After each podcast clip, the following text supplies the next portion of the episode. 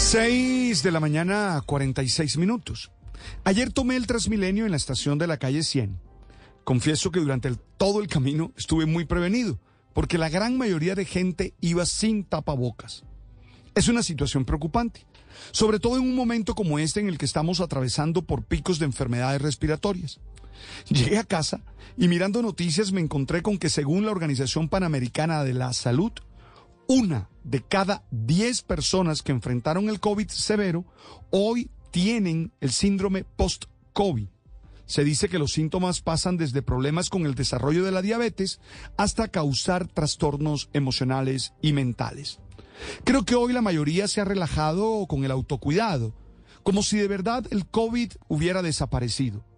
Eso lo único que nos deja en evidencia es que no estamos valorando nuestra vida ni la de las personas que están a nuestro alrededor y decimos amar.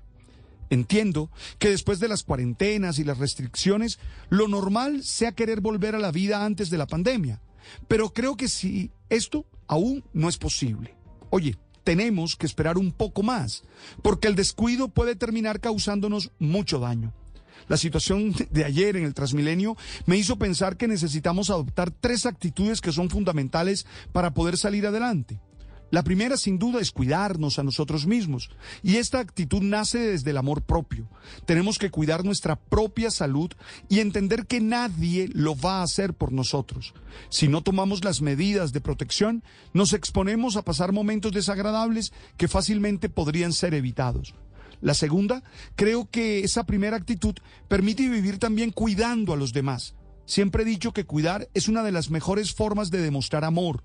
Cuando nos protegemos, nos damos la oportunidad de proteger a aquellos que están cerca y que pueden ser más sensibles a cualquier enfermedad.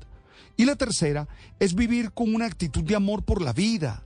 Oye, gozar cada uno de los momentos con responsabilidad, sabiendo que cuando lo hacemos en el presente nos aseguramos un mejor futuro. La vida hay que celebrarla.